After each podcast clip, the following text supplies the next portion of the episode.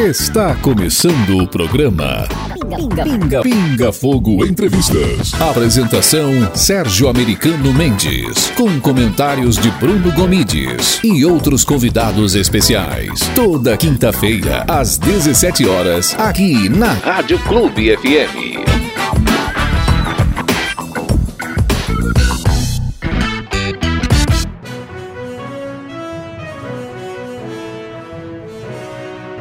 Olá, amigos!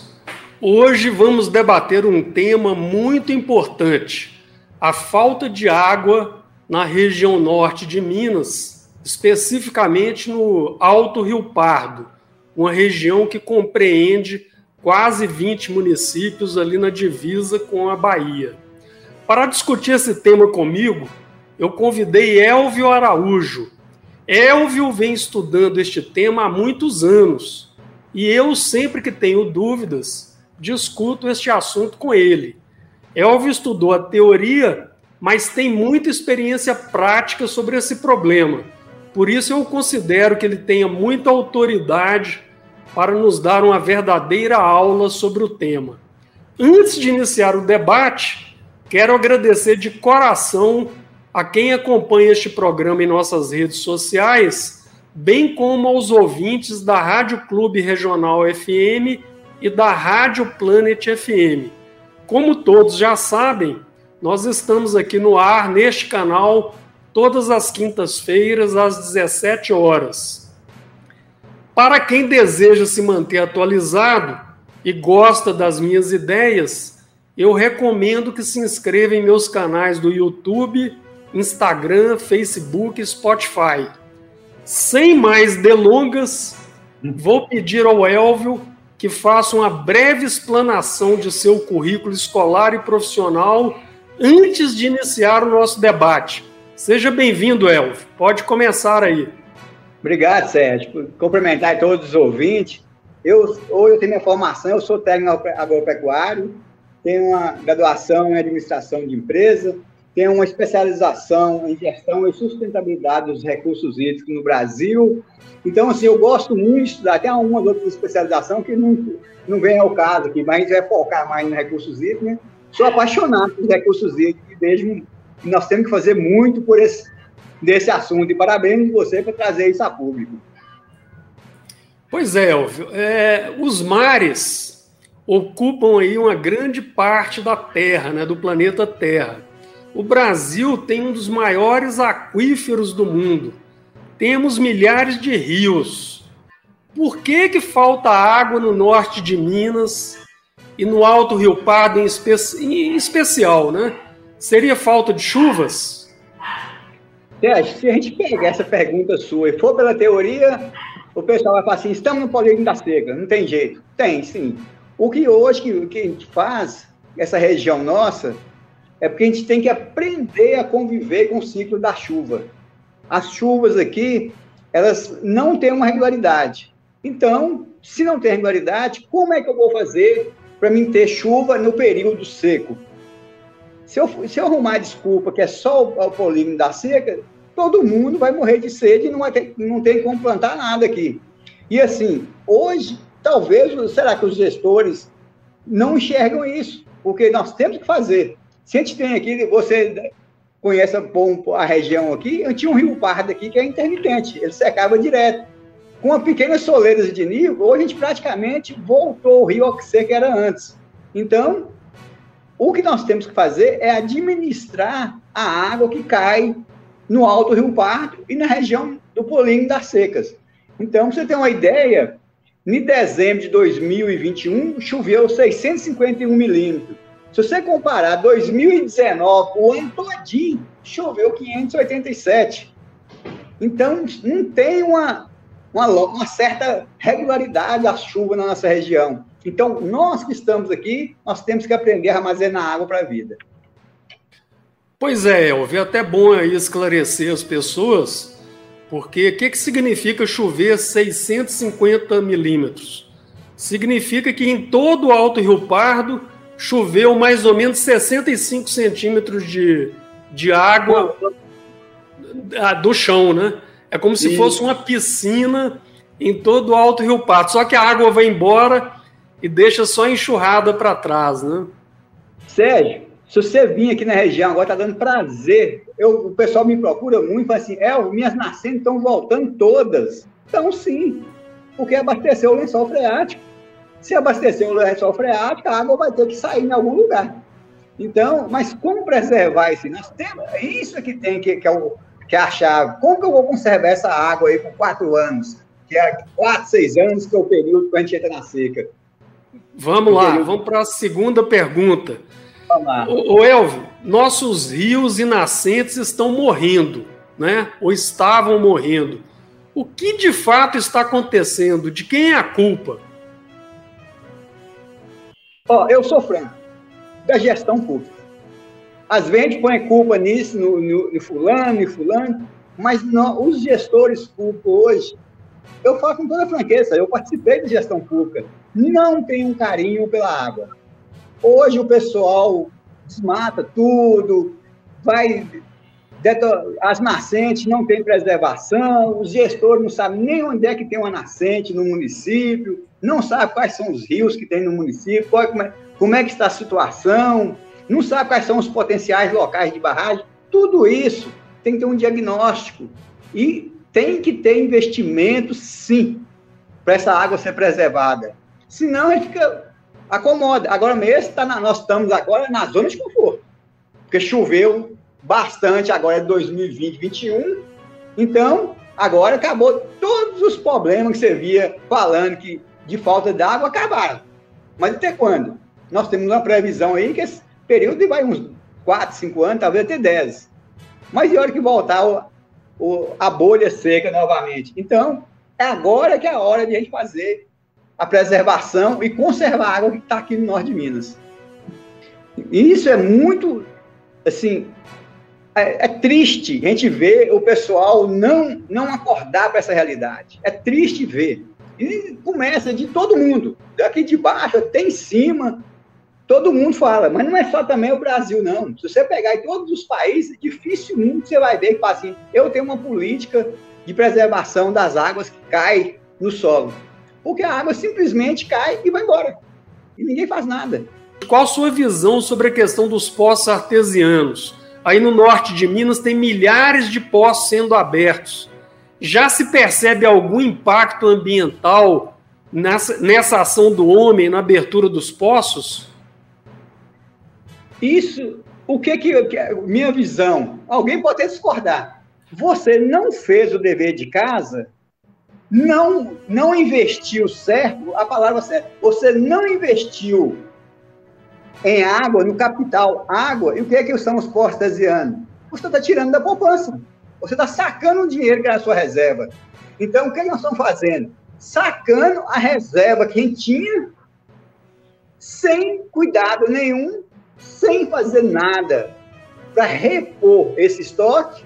Hoje, graças a Deus, é os céus que abasteceu novamente os lençóis freados, estamos com as nossas contas em dias, mas tem gente tocando lavoura com força artesiana, está puxando a água do subsolo. Vai voltar, por isso que estão sendo todas secas, isso tem um impacto violento, apesar de muita gente não concordar com isso, mas se eu tiro da onde que eu não ponho, a tendência é que o lençol freático só vai baixando, baixando, baixando, baixando. Então, é um desastre para mim, Sérgio. A questão, resolve? Resolve. Resolve porque nós não estamos fazendo nada para armazenar água em cima no solo. Porque se todas as chuvas que caíssem e a gente fizesse que ela infiltrasse na terra, ele não estava passando aperto, não. A gente, as nascentes estavam funcionando, tudo estava funcionando. Então, infelizmente, hoje, vou chamar de Norte Minas, de Minas Gerais, de Brasil, de planeta, nós não nos preocupamos com essa, de segurar essa água, vamos falar assim, de segurar a água que cai para nós. Porque nós, a média nossa aqui é 850 milímetros, 800 milímetros. Isso é muita chuva. Se a gente considerar no, no, nesses desertos aí que estão fazendo, acontecendo, com 300, com 200 milímetros de chuva. Então, se eles estão fazendo muito com pouca água, por que nós temos quatro vezes a mais que eles e estão passando sede? Pois é, Elvio. E dentro disso que você está falando, é, a gente vê os políticos da região procurando é, soluções gigantescas, né? com grandes investimentos, tipo a barragem Berizal, a barragem Serra Nova, lá perto do Parque Serra Nova, lá em Rio Par de Minas. Você acha que a solução para esse problema envolve grandes e pequenas obras, ou só grandes obras, ou só pequenas obras? Como é que você enxerga isso? As grandes obras, Sérgio, elas vão, essas duas barragens que você citou, elas são, são os pilares aqui da região para manter viva a agricultura e o agronegócio. Mas as pequenas barragens é que vai sustentar a agricultura familiar. São as pequenas obras. A gente fazer barraginhas, aonde que der para fazer uma barraginha? Aliás, que os municípios deviam ter um equipamento, máquinas, só para fazer barragem. Se a pessoa chegasse no município assim, eu tenho um local de fazer uma barragem, eu quero fazer uma barragem na minha fazenda, devia estender o tapete vermelho para essa pessoa, para ele entrar no gabinete do prefeito, sendo uma pessoa de honra, porque ele está preocupado em preservar a água. Ele está preocupado em armazenar a água. Ah, mas é uma coisa particular? É. Mas nós vamos comer do particular dele, que é a agricultura familiar. Se eu não, se eu não dou água para agricultura familiar, eu vou ver diversos problemas. Se a pessoa está produzindo, ele não está mexendo com, com, drogas, ele não está mexendo com bebidas, ele não vai adoecer, entre aspas, né? Não vai adoecer porque ele está envolvido ali de produzindo e ganhando o dinheiro dele para ele fazer a manutenção e comprar o que ele desejar, né? Claro. É isso que nós temos que fazer. Porque a barragem de Berizal vai pegar muita gente e vai abastecer o lençol freático da região, praticamente meio mundo. Mas as pequenas obras são fundamentais para a agricultura familiar. O homem do campo hoje precisa de todos os rios ser feito soleiras de nível, barragem de contenção de água, para que eles possam sobreviver no campo. Não, não, tem um êxito, vamos ter uma migração para a cidade. E aí, como é que nós vamos fazer? Vou importar comida de outros países, sendo nós somos o celeiro do mundo? Pois é, Elvio, isso aí tem até um sentido, porque eu acho que o pessoal mais antigo, né, eles eram mais sábios nessa questão. Aí em Taiobeiras, desde que eu sou criança, que eu vou em Taiobeiras e ficava hospedado na, na casa da minha avó, Dona Santa, né? E nunca faltou água na casa dela, porque ela tinha duas caixas lá de 50 mil litros que coletava água de chuva, armazenava para o resto do ano.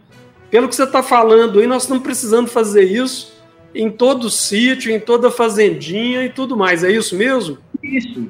É, o mundo, eu gosto até de brincar. Por que que fala, na, você citou aí, na época de meu avô não faltava água? Porque a gente era 2 milhões de habitantes. Hoje nós estamos oito. É como se eu morasse na minha casa, eu e minha esposa. Aí chegou a prima, chegou a tia, chegou a sogra, encheu a casa com a mesma caixa d'água de 500 litros não vai dar, não vai funcionar, Sérgio. Se eu, não, se eu com o mesmo reservatório de antigamente, como é que eu vou sustentar 8 milhões de habitantes do planeta? Então, a lógica é só a pessoa fazer a matemática. Não é a chuva que, que diminuiu na nossa região, é a população que aumentou. E sem considerar animais e outras coisas, né? Você tem que ver o seguinte: aumentou a população começou uma agricultura intensiva, com pivô, com isso, com aquilo. Quer dizer, o consumo de água em relação aos nossos avós aumentou muito também, né, Elvio? Não, você não tem, se você olhar essa lógica, não tem nem comparação. Agora, me, vamos pegar aqui o que, que foi feito para armazenar água, para a gente fazer tudo isso que nós estamos querendo fazer hoje pra, e comparar com o tempo dos nossos avós. Nada. Eu, eu falo assim, de, cara aberta. Não foi feito nada. Você vê uma é. obra aqui e acolá, muito pouco. Você está assistindo ao programa Pinga Fogo. Entrevistas. Apresentado por Sérgio Americano Mendes e Bruno Gomides. Você esteve na Embrapa. Quais são as tecnologias que estão sendo apresentadas para armazenar água? Hoje, a Embrapa tem um projeto que chama barraginha de contenção de água de enxurrada, ou bacia de contenção de água de enxurrada, que hoje eu tive o prazer de estar lá. Pegou lá uma fazenda que foi feita, lá não tinha mais nascente, tinha morrido as nascentes tudo de antigamente, e foram feitas barragens, essas bacias de contenção de água de enxurrada, em todo local que descia uma enxurrada. Inclusive, um dos, dos meninos lá que faziam arrumou até uma confusão com, com o senhor da terra lá, que falou que aquilo não valia nada, que queria pôr para correr na bala e tudo. Quando das primeiras chuvas que deu, ele falou, ué, alguma coisa aconteceu. As nascentes voltaram todas. Por quê? Porque eu, eu infiltrei a água. Eu segurei a água. Ela simplesmente não deixou a enxurrada ir embora. Isso, isso é uma técnica que se fazer no, nos municípios. Onde é que está descendo uma enxurrada? Faz uma bacia de contenção. Faz com que a água pare. Hoje, a gente já vê muitos municípios fazendo essa zona. Começaram a entender que fazer as bacias de contenção ajuda. E ajuda muito. É claro que depois vai ter que reflorestar, voltar com as matas ciliares em volta dos rios. Tem os desmatamentos, o pessoal critica e tudo. A questão do desmatamento, hoje, assim, a minha preocupação já é um outro tema, desmatamento, mas o desmatamento nas, nas matas ciliares dos rios é um desastre. Se você pegar uma imagem de satélite do Rio Pardo aqui e pegar as imagens e pôr uma sobreposta à outra de cinco anos, a cada cinco anos, você vai ver o que, que nós fizemos com o Rio Pardo. Aí depois fala assim, o Rio Pardo secou. Mas não, você foi lá e, e pôs ele exposto ao sol. Aí a evaporação vai em tudo. Então, as técnicas hoje, várias empresas estão desenvolvendo técnicas para a gente conservar essas soleiras de nível mesmo, vieram para o que é uma soleira de nível para o pessoal entender? Aquela barraginha que não sai do nível do rio. É como se fosse uma barragem, só que ela é da altura do nível do rio. As barragens mesmo são aquelas que fecham um, um, um paredão maior né, inunda vários outros locais. A soleira de nível, não. O rio chegou no nível, ela passa por cima. Então, as soleiras de nível vieram para ajudar, e estão ajudando. E essas bacias de contenção de água de enxurrada também está ajudando bastante duas coisas que acontecem. Aquela lama que ia descer lá de cima vai parar na bacia de contenção. E aquilo ali tem também depois vir fazendo a manutenção para tirar naquela terra invasora que ia parar lá no riacho. E quando para no riacho, você vai fazendo isso. Aumentando o nível, a, a terra vai assoreando o rio, e ele, por isso que a gente fala, antigamente a gente passava no rio, você não tomava pé. Hoje você chega no rio, não cobre o pé. Eu sempre gosto de brincar disso. Você vai, vai lembrar, você tem menino, tinha rio que você não tomava pé. Hoje não cobre o pé se você for no rio. Por quê? Porque é só rio descer. Mas, o Elvo, é, até uns tempos atrás aí, para você fazer uma piscina na fazenda, fazer uma soleira dessa aí, você gastava mais com papel do que com a obra. Como é que está isso hoje? Está mais fácil? Está tão difícil quanto era antigamente? O que, que você tem a dizer? Eu acho que hoje as soleiras de livro estão fáceis de ser feitas. E outra, Sérgio, que assim, o Estado não tem que pôr, porém, ninguém quer fazer uma soleira de nível, ou quem quer fazer uma barragem. É isso que falta entendimento do próprio Estado de querer multar uma pessoa que está armazenando água. É claro que tem que ter uma certa lógica, senão vai pegar água de um rio só para ele e os moradores abaixo vão ficar sem água. Tem que ter uma administração. É isso que o município precisa administrar. Como é que vai? Vamos fazer a gestão das águas. Todo município tem que ter essa gestão das águas. Senão, não vai funcionar. Vai ficar o Estado querendo é, é, multar, punir as pessoas que fazem água quando ele mesmo está fazendo. Haja visto aí o exemplo que você citou: 20 anos de barragem de Berizal e a, e a obra não sai do papel. E todo mundo fica aí escorado esperando essa obra acontecer, né? É, voltando ao pessoal antigo aí, os governos, de um modo geral, nunca deram muita bola para o Alto Rio Pardo, né? Basta ver no, no, nos livros de história é, a estrada de fruta de leite até Taiobeiras, né? E a estrada que vai até Curral de Dentro, os fazendeiros da região se uniram, fizeram a vaquinha e fizeram a estrada. Porque se estivesse esperando o governo, estava esperando até hoje aí. Mas eu vou passar para a próxima pergunta, né? Que é. É, o Elvis, você já ministrou aí dezenas de palestras sobre a escassez hídrica, né? A população está consciente da necessidade de preservação do meio ambiente? Ó, oh, Sérgio, eu acho que eu, eu, perdi as contas de quantas que eu fiz, mas deve haver aí umas 300 a 500. Aí toda aqui, né, toda região que eu sou convidado, eu estava indo para essas palestras. Mas, assim, até que os meninos começam a ter uma noção diferente. Eles, o que eu via é que eles começavam a explicar para os pais que tinha que fazer diferente. Mas, qual é o problema que eu volto a te falar?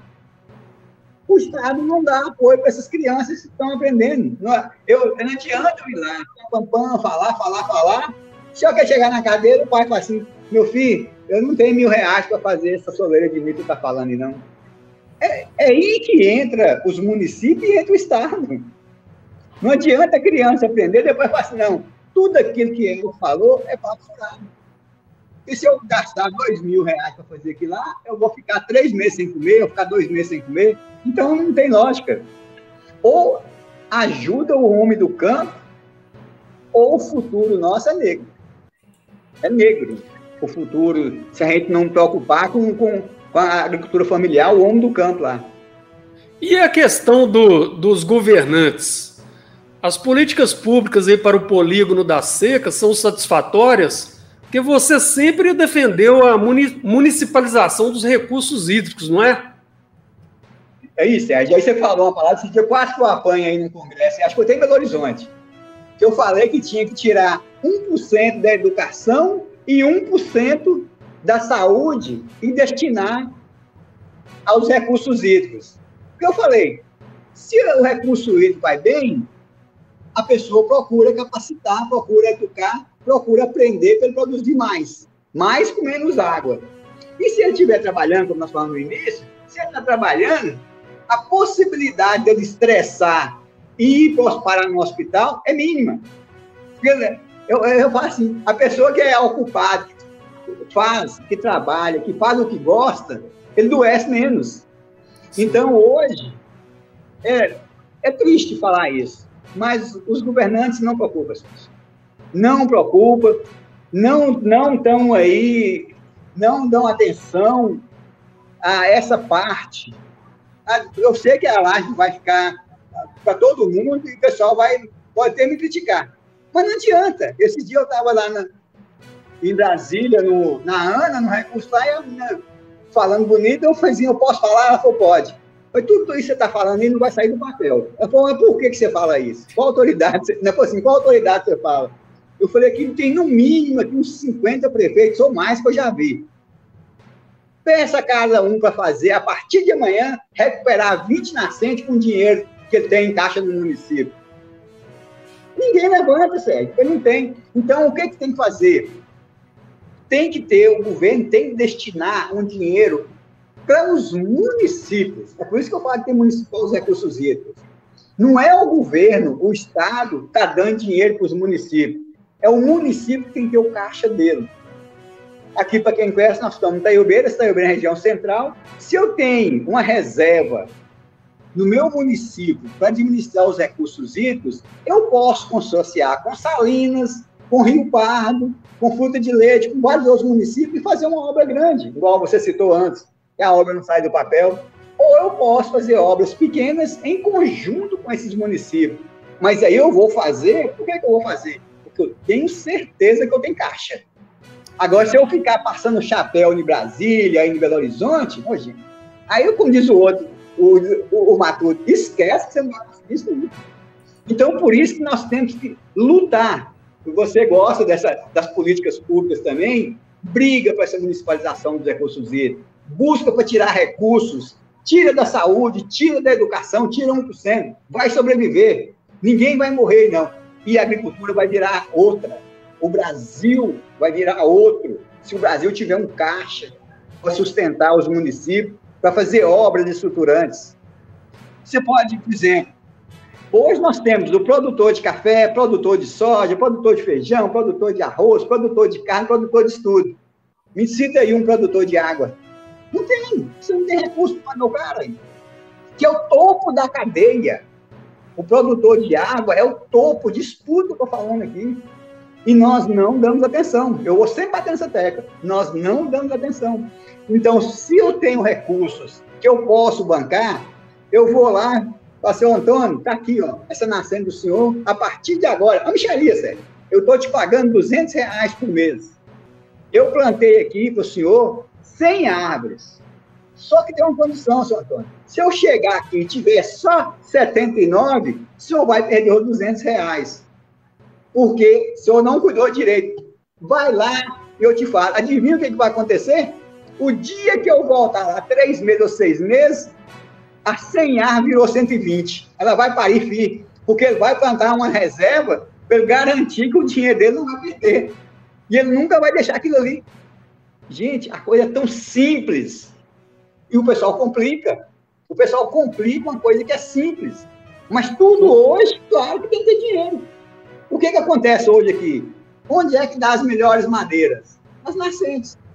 Se o cara precisa de uma madeira para co cobrir a casa dele, onde é que ele vai buscar? Na nascente. Porque Ô, ele, ele você tem um, é idealizador de uma plataforma digital sobre recursos hídricos, né? Fala um pouquinho desse projeto. Eu lembro que você me apresentou esse projeto tem uns três ou quatro anos atrás, mais ou menos. Como é que está esse projeto? Ô Sérgio, eu para ser franco com você, eu praticamente assim, quase que acabei as forças. Porque tudo isso envolve um capital, envolve, tem envolvimento. Tentei com todos os municípios, que era o quê? era em mapear. O que, que você fazia? O mapeamento de todos os recursos hídricos que tinha.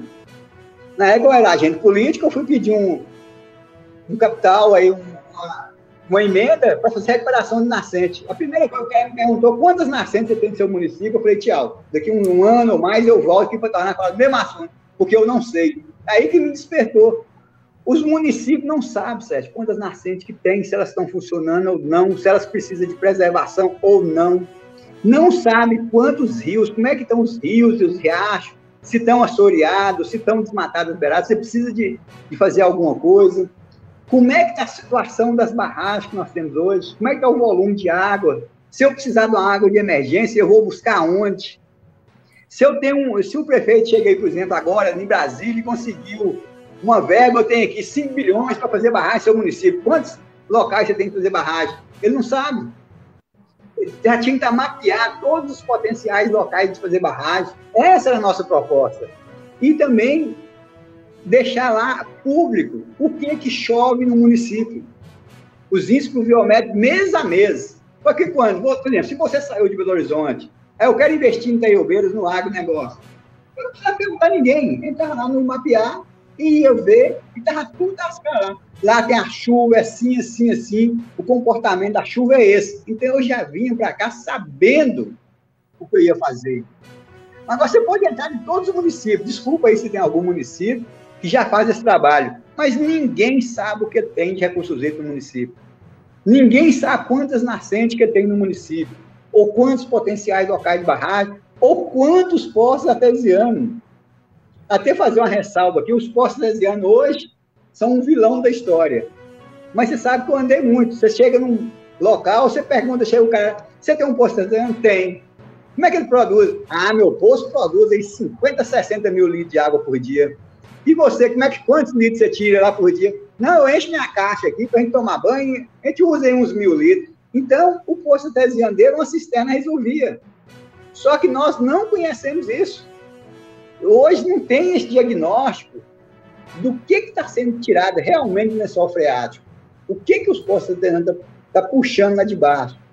Será que está prejudicando mesmo? Eu falei, tem que prejudica. Eu acho que prejudica. Mas eu não tenho um diagnóstico de qual é a água que está sendo puxada e de qual é a água que está voltando a abastecer. Então, a minha ideia dessa plataforma era o quê? Eu ter um diagnóstico completo de todos os recursos que o município ia ter. Aí sim, quando eu entrasse no capital, eu sabia exatamente onde é que eu precisava investir. A nascente de Dona Maria está precisando urgente secar, porque o gato está pisando lá dentro. A nascente de fulano está precisando urgente lá reflorestar, porque por um certo motivo passou um fogo lá e queimou tudo. A, a preservação lá está ruim. Então, a Secretaria de Agricultura ia ter isso na mão, assim, ó, de mão beijada para fazer os diagnósticos e o planejamento de investimentos na, na área de recursos hídricos. É, o, o que você está falando tem toda a lógica. Se você não sabe qual é o problema, como é que você vai arrumar a solução, né?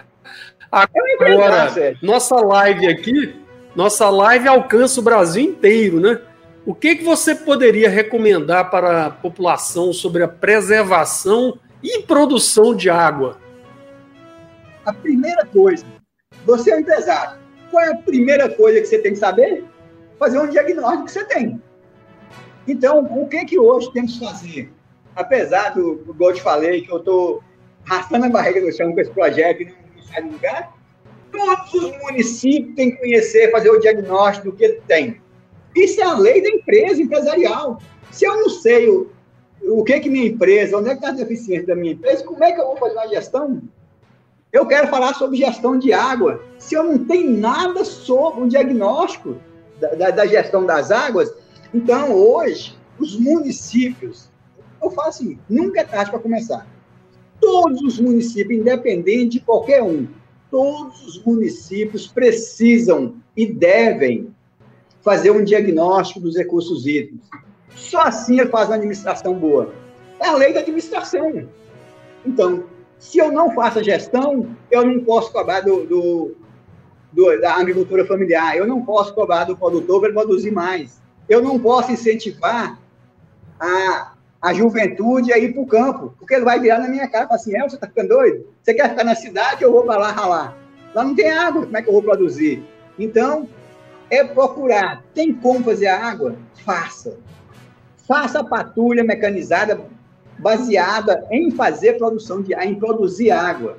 Eu brinco até que falo que a gente tem que plantar água. Então, planta água para nascer.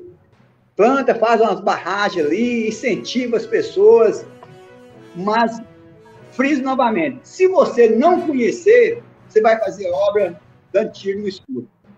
Então, Ô, os eu... Eles têm que acordar para isso. Eu acho que a nossa live está caminhando aqui para o final, porque a rádio tem tempo fixo, né? Na verdade, a gente tem assunto aí para falar mais duas horas. Então, eu vou me despedindo aqui, passa a palavra final para você aí. Ô Sérgio, esse é assunto que você falou, tem assunto aqui que a gente ficava um dia conversando e não chegava, não falava tudo sobre recursos hídricos. O que eu venho aqui Pega os produtores rurais que estiver escutando, pessoal da agricultura familiar que estiver escutando, cobrem dos seus gestores públicos para fazer água para vocês. Cobrem, mas cobrem mesmo. Ao que estiver na reunião lá da agricultura, cobre do, do secretário. Então, cobre tudo, porque nós dependemos de vocês. Nós dependemos do homem do campo. Quem está na cidade, eu gosto de ajudar. O que eu puder fazer, eu estou fazendo mas quem pega no cabo da enxada e da foice são vocês. Parabéns por isso. E claro, igual aqui, parabéns o Sérgio aqui por trazer esse pinga-fogo aqui ao ar, que é um assunto que tem que estar em pauta 24 horas por dia, e os gestores públicos, municipais, estaduais e federais, ó, acordar para essa realidade. Ou a gente acorda, ou a gente vai ficar esperando que São Pedro amenize nosso sofrimento. Para mim foi um prazer estar com vocês aqui e eu espero que essa live tenha repercussão para a gente melhorar os nossos recursos hídricos em todos os municípios. E lembrando, vamos municipalizar os recursos hídricos, só assim os municípios podem fazer alguma coisa. Nós não precisamos estar passando chapéu para fazer o dever de casa. É isso aí, Sérgio. Isso aí, um abraço a todos, obrigado. Obrigado por nos ouvir. Procure nossos conteúdos na rede social de sua preferência. Em todas elas, basta procurar por Sérgio Americano Mendes ou Bruno Gomides. Quinta-feira que vem tem mais um programa Pinga Fogo Entrevistas, de 17 às 18 horas, aqui na Rádio Clube FM.